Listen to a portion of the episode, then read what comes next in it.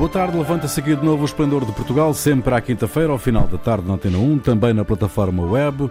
Produção de Carlos Quevedo, edição de Ana Fernandes, operações de emissão de João Carrasco, Ronaldo Bonacci, Sara Batista e Jair Ratner com Rui Pego. Boa tarde. Boa tarde. Boa tarde. Boa tarde. O advogado da família do trabalhador que morreu atropelado pelo carro onde seguia o ex-ministro Eduardo Cabrita admitiu requerer a instrução do processo para tentar que o antigo governante assuma a sua responsabilidade criminal e citei. Junta-se assim à advogada que representa o motorista que conduzia o carro, que também pondera pedir a abertura de instrução por incongruências no inquérito. O Ministério Público imputou ao motorista a prática de crime de homicídio por negligência e duas contraordenações. A acusação do homicídio por negligência pode estar ferida por um erro processual, o Ministério Público diz que seguiam cinco pessoas no carro, mas o elemento do Corpo de Segurança da PSP seguia numa segunda viatura da comitiva. Qual é a importância disto? Irem cinco no carro, quatro Me parece nenhuma. Me parece que não muda nada. Uh, quer dizer, que o segurança do Cabrita estivesse no carro dele ou no carro da polícia me fa perceber que normalmente os ministros se deslocam com dezenas de pessoas, entre assessores e segurança, normalmente a uma velocidade muito superior à permitida. Toda esta segurança é patética, porque por quantas asneiras possa ter feito o Cabrita, ninguém queria matá-lo. E a velocidade acima do permitido, pela lei portuguesa, é admissível só para bombeiros, ambulância, ambulâncias e polícia quando estão em, missões relacionadas com a integridade física e segurança. Eu, eu até posso admitir, não sei se posso admitir, mas posso admitir que uma reunião de um ministro é mais importante que a entrega de parafusos numa instância. Hum. Mas isso não justifica arriscar acidente como já aconteceu várias vezes. Ou seja, em vez que atuar pela segurança do ministro, que não precisa, atuam pela insegurança de todos. Não so, e depois, a propósito das culpas, é claro que a culpa principal é do trabalhador que morreu porque não devia atravessar a autostrada, a não ser que um superior o mandou atravessar. Depois o restante da culpa é do motorista que andava a velocidade, que não podia, e do cabrita, porque o motorista faz o que o ministro manda. A este proposito, queria dizer que um poder do Estado que não respeita as leis do Estado mesmo, deveria ser punido mais que um normal cidadão, sem considerar que o Cabrita era o responsável máximo também da segurança rodoviária, o que é absolutamente patético. Hum. Sara, Jair. Bem, eu acho que. Bem, eu, eu, acho que de certa forma eu concordo com, com o Ronaldo. Se por acaso se Nuno Santos poderia não ter eh, procurado privacidade no separador central, Epá, sim, poderia não o ter feito. Mas se este motivo é suficiente para a absolvição de todos os passageiros não condutores do veículo, isso para mim já é muito discutível. Se são, foram quatro ou foram cinco, estou com o Ronaldo, não sei até que ponto o número de passageiros pode ter alguma inferência. Mas se nenhum destes passageiros não condutores, direta ou indiretamente, indicou ao motorista para aumento de velocidade, embora eu consiga perceber que existe alguma, vá, alguma manobra legal para a absolvição dos mesmos, por outro lado, se nenhum deles, ao perceber-se, porque sabiam que estavam a circular acima da velocidade autorizada, nada fizeram para advertir o motorista, então não só Eduardo Cabrita, como todos eles, são cúmplices. E, portanto, deveriam também ser uh, punidos por é? homicídio, por negligência, exatamente. Portanto, e por fim, há aqui um aspecto que é interessante realçar uh, neste caso, é que isto que nos diz, e que de certa forma o Ronaldo estava a dizer, é que andar acima do limite autorizado de velocidade é uma prática corrente nas deslocações de qualquer membro de Estado e de governação. E quanto a nós, demais cidadãos, também devemos pensar uh, que toda aquela gente que levantou o dedo acusatório quantos de nós nunca circularam acima desta velocidade? Portanto, mesmo nós, é, é uma prática corrente todo e qualquer condutor, basicamente. Quem é que nunca. Quem, quantas vezes nunca ninguém viu na autoestrada andarem mais do que 120 km a hora? Um veículo normal não identificado. Portanto, isto existe uma reflexão, nós, enquanto condutores, e, como o Ronaldo diz muito bem, uma responsabilidade extra do ministro Eduardo Cabrita, que devia ter feito logo na altura um pedido de desculpas. Era, era, era um dever moral, para mim, era um dever moral e devia-se ter demitido na altura. Uh, Jair, uh, Cabrita que... demitiu-se agora né, e assumiu a responsabilidade Sim. política, né? mas tem algum Sim. outro tipo de responsabilidade do teu ponto de vista? A, a, a, primeira coisa é, eu acho que é uma série de informações imprecisas a respeito desse atropelamento. Hum. Primeira coisa, foi dada a impressão de que o ministro estava sozinho no carro com o motorista. Foi dada a impressão, ninguém falava de outras pessoas. Havia hum. mais duas pessoas no carro e o, é, no, no despacho é, fala até uma, uma terceira inexistência. Depois hum. falaram que o carro ia mais de 200 km por hora, o que saiu publicado na imprensa, estava 163, o que é alguma diferença, se bem que ambos são acima do, do, do, do limite, quer dizer, acima de 30 quilômetros é, a respeito do, é, da, da, velocidade máxima é uma infração muito grave no Código de Estrada. Uhum. É, em terceiro lugar, o, disseram que o motorista teria respeitado o aviso de redução de velocidade por causa de obras. Hoje, o Jornal Público informa que o atropelamento ocorreu antes da viatura avisando que havia obras, porque o, uhum. a viatura tá, estava metros atrás do, do, de onde o Nuno Santos teria atravessado.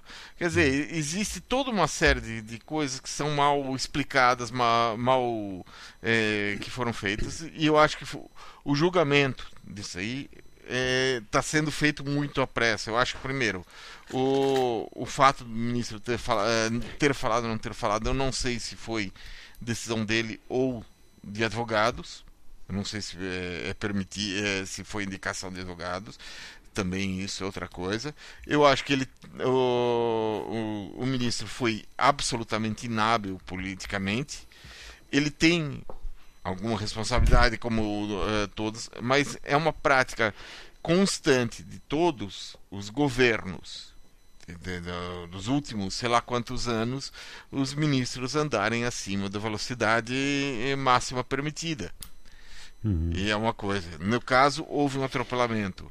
Agora, eu queria saber qual o ministro, de qual governo que não andou acima de, disso daí. Eu acho que isso é um dado. E acho que, quer dizer, então, nesse sentido, ele é responsável. Tem uhum. que o ministro é, é, responsável por uh, andar num carro acima, sem dúvida, mas é, eu acho que quer dizer foi que foi utilizado também para um acabar de jogar uma última pedra no ministro que está fragilizado. Uhum.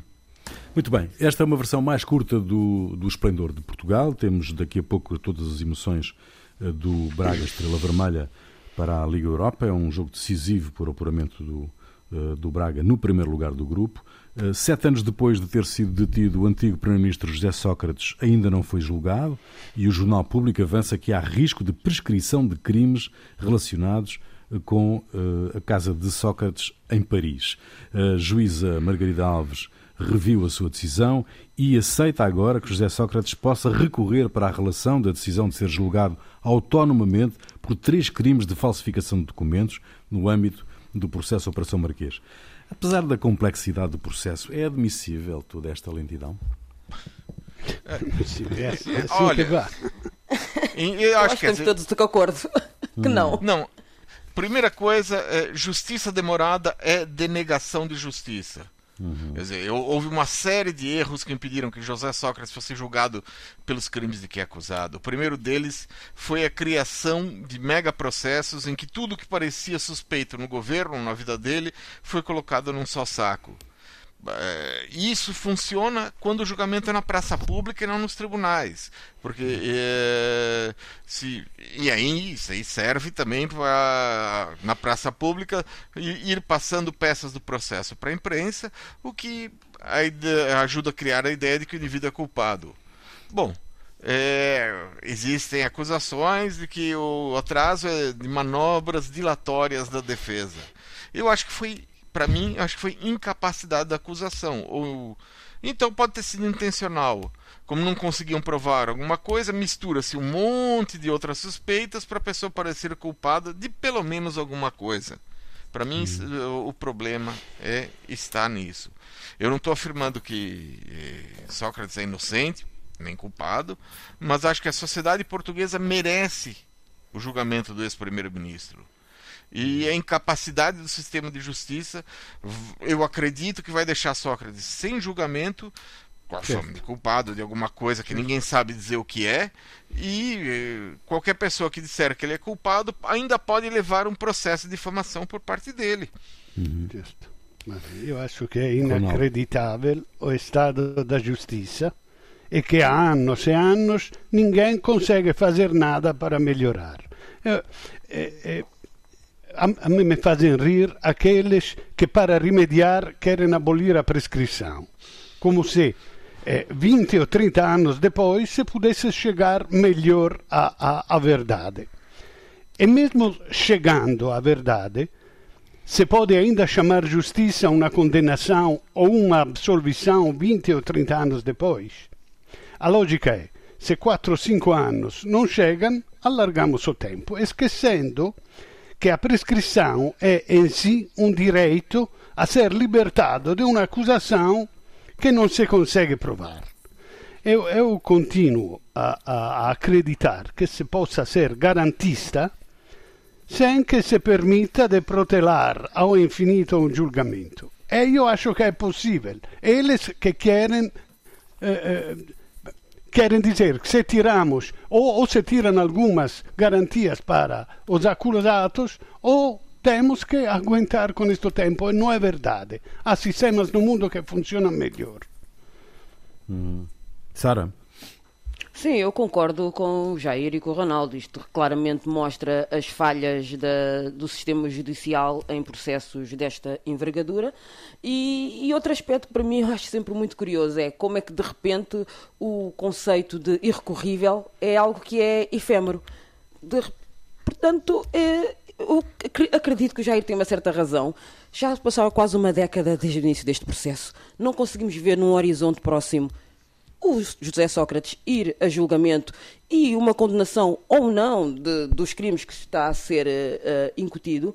E, o, e, outra coisa que acho curioso neste processo todo é que, tendo em conta que estas empresas de advogados, nomeadamente os de defesa, uh, neste tipo de, de situação não trabalham propriamente pro bono, isto para mim faz-me pensar os quantos milhares de euros uma pessoa tem que pagar mensalmente a uma empresa de advogados num processo que já dura há uma década e de onde é que vem esse dinheiro? Se não há mais nenhum indício que há algo muito estranho neste processo, por si só, este para mim já é um forte indício. Uhum. Muito bem. Uma investigação do jornal inglês Sunday Times revelou que foram encontrados vestígios de cocaína no Parlamento inglês.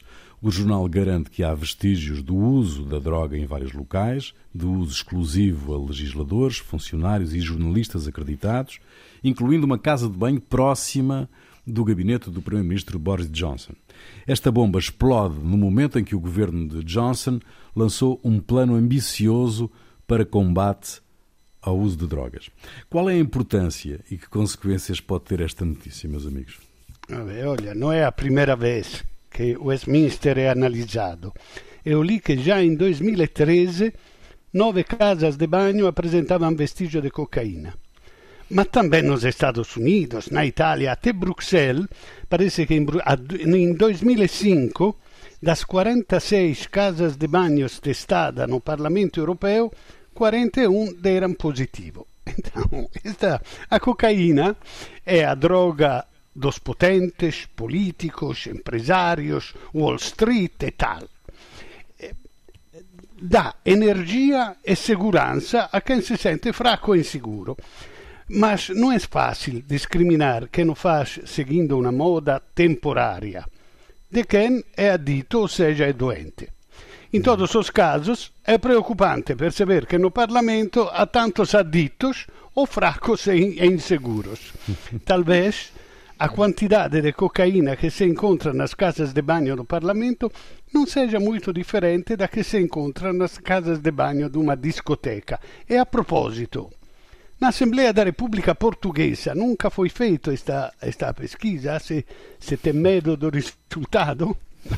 Eu andei a procurar isso, eu por acaso andei a procurar isso, Ronaldo. Foi também. mas não encontrei. Eu estava danadinha para ver se encontrava alguma coisa, mas nada, não encontrei. Mas, mas para lá deste, deste escândalo da, da cocaína, eh, não é comprovar-se, há um outro a envolver, que envolve também o executivo britânico, que é a divulgação de um vídeo de uma festa Do de Natal vídeo. em Downing Street há um ano, em pleno confinamento. Uma festa. Bom, Ah, é- O que, é que se passa nas terras de, de- Bom. de Sua Majestade? Olha, é, a- são duas questões aí. Primeiro, a questão do, do consumo de drogas. Eu acho que no Reino Unido há uma, há uma visão errada do problema e que eh, considera o consumo de drogas como um, um, um crime e não como uma doença. A experiência portuguesa ensinou que o- a, como é, a- o vício em drogas é uma despenalização, doença. É, é uma co- e Portugal foi pioneiro no mundo nisso e transformar essa doença no crime só faz com que as pessoas escondam o problema e não procurem tratamento.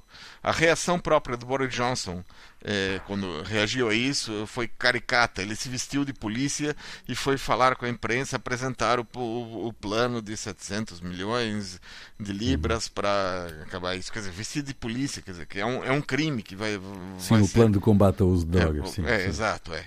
Isso é um lado. Mas é, é que ele, a credibilidade dele está em baixa completa, porque é, é, quando surgiu essa notícia, ele disse: primeiro, não há, não houve nenhuma festa aqui. Depois, quando começaram a surgir mais informações, ele disse: eu vou mandar verificar. E hoje sai no jornal The Guardian que não foi só uma festa, mas foram cinco ao todo festas que re- realizadas durante o período de confinamento de- na- p- pelo pessoal de- do, do- do número 10 Downing Street, do gabinete do, do primeiro-ministro. E ele não sabia de nada. Será? Sara, Epá, eu, eu realmente eu acho que esta, con- conforme disse os meus colegas e, e com razão, até, eu não sei até que ponto é que esta notícia podemos fazer alguma inferência sobre o consumo de drogas ah, que acontece no Parlamento Britânico.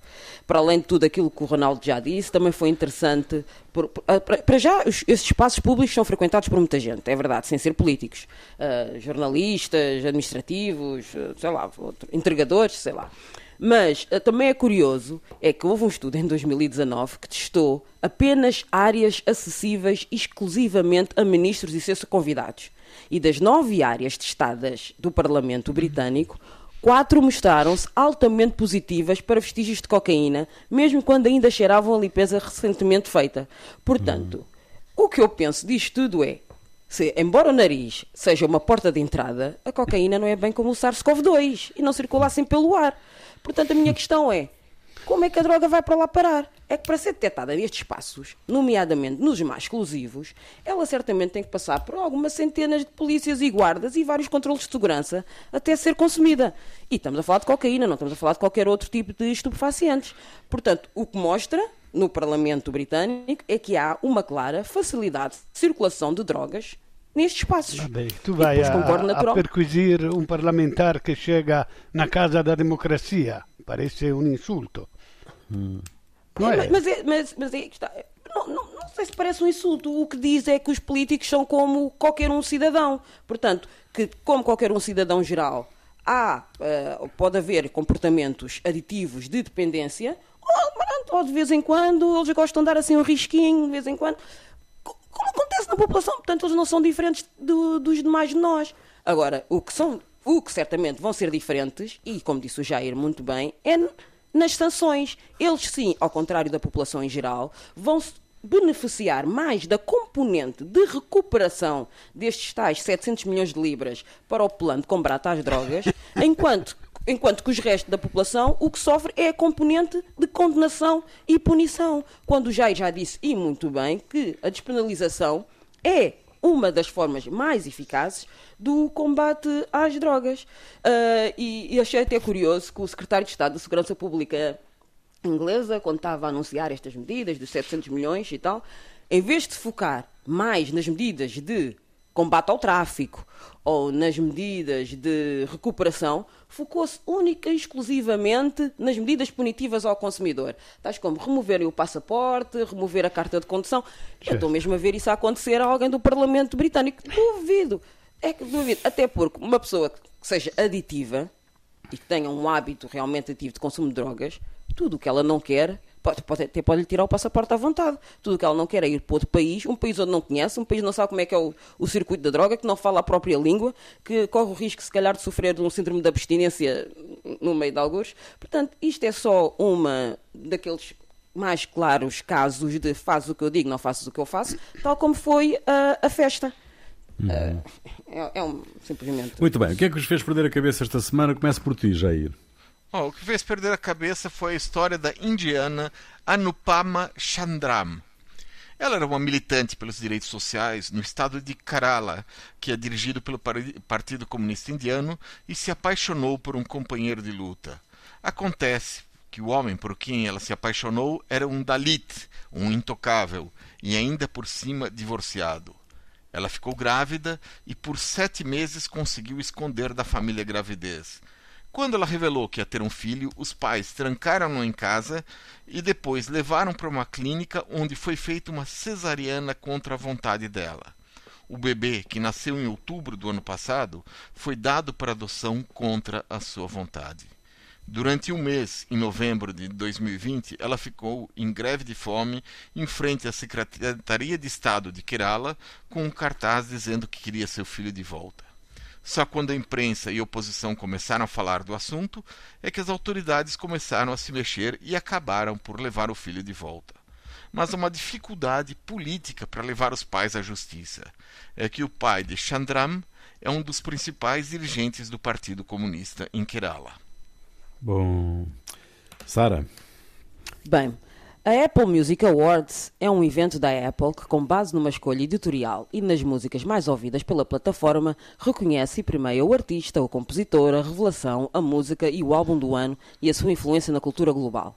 O evento vai na sua terceira edição e este ano, 2021, foi introduzida uma nova categoria, o Artista Regional do Ano, com o objetivo de reconhecer os artistas de cinco países ou regiões. Até aqui tudo muito bem, até sabermos quais são os países em questão, que passa a enumerar. Esses países são França, Alemanha, Japão, Rússia e África, cujos vencedores deste ano foram a França, o do Japão e desse país chamado África. Então, eis aquele momento que eu penso, mas qual é que é a capital de África? É que eu devo ter faltado aí esta aula durante a escola, que eu não me lembro. Portanto, o meu recado é aqui aos meus amigos da maçã dentada. Vamos lá aqui a uma lição de geografia básica de primeiro ano. É que tal como o Japão e a França não são continentes, nem o vencedor da categoria para o, entre aspas, país região África, que é nigeriano, ele não tem 54 nacionalidades. Portanto, vamos lá todos dizer comigo de uma vez por todas: África não é um país. E o lá em África tem de deixar de ser dito como é dito vulgarmente, e quando queremos referir a alguma realidade de um país africano ou a alguma realidade do continente africano, dizemos ou lá no Senegal, ou lá em Marrocos, ou lá em Angola, ou lá em Egito, ou lá em qualquer um dos belíssimos 54 países que formam o segundo maior continente e possivelmente o mais diverso do planeta Terra. Bom, Ronaldo. Olha, a camisola da seleção nacional da Ucrânia tem um mapa da Ucrânia, incluindo a Crimeia, e o lema Glória aos heróis. A UEFA podia até admitir o mapa porque a anexação da Crimeia por parte da Rússia não é reconhecida pela Europa. Mas glória aos heróis era o grito de guerra dos batalhões ucranianos que combateram ao lado dos nazistas contra a União Soviética. Bom, afinal, salomonicamente, a UEFA decidiu que Rússia e Ucrânia não se podiam defrontar por motivos de segurança. Bom, mas me deu de pensar, porque na antiga Grécia até paravam as guerras para fazer as Olimpíadas. Hoje, que ainda não há guerra, se proíbem os jogos porque podem precipitar a guerra, em guerra. Bom, Jair, a música é tua, o que é que nos trazes? essa semana eu trago um músico que procura dar voz às lutas sociais brasileiras. Chama-se Don L, é um cearense que vive em São Paulo e o disco tem o nome Roteiro para iNews 2. Ele foi Bom. lançado na sexta-feira da semana retrasada e a canção chama-se Enquanto Recomeça. Enquanto recomeça, fica aí. Deixem-me dizer-vos que logo a seguir temos todas as emoções do Braga Estrela Vermelha eh, com o relato na Antena 1. Então, até para a semana. Vida selvagem, um sonho tão longe, uma rebelião em transe, libido mais mais. Enquanto o mundo acaba, não, enquanto recomeça, como quem recarrega as armas, como um rapé na selva, reconexão. Sexy, ela vendo ela segura a peça, eu penso no sexo quando ela pega na e pede que mete muito. Senta pro dono da boca, me hipnotiza com a bunda. A dona da porra toda, engole igual suco de fruto. Nós derrubamos status, implodimos status, invadimos mansões. Lá pela quinta eu fiz um quarto. Ela comanda a trincheira. Eu sou do time dos assaltos. Hoje nós temos a noite inteira. Conjunto São Pedro Style. Ninguém invade. É bola daquele naipe, daquele jeito.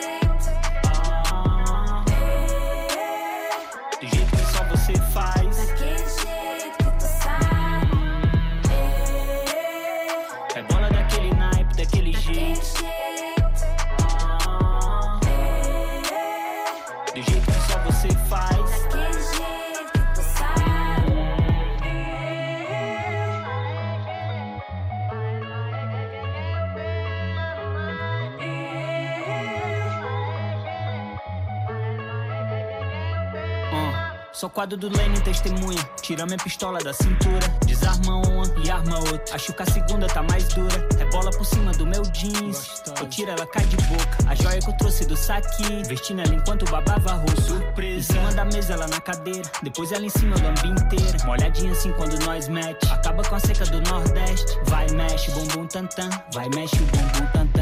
Tan. Vai, mexe. Empina a bundinha em pé. A cara na estante. Sem cash. Estilo selvagem. Sempre talvez é despedida. Onde se morre eu mato. Tem que foder valendo a vida. Tem que fazer valer o risco. Mano, fuzil e justiça. A chota dela na minha ponto 30. Estrada pra nova trilha.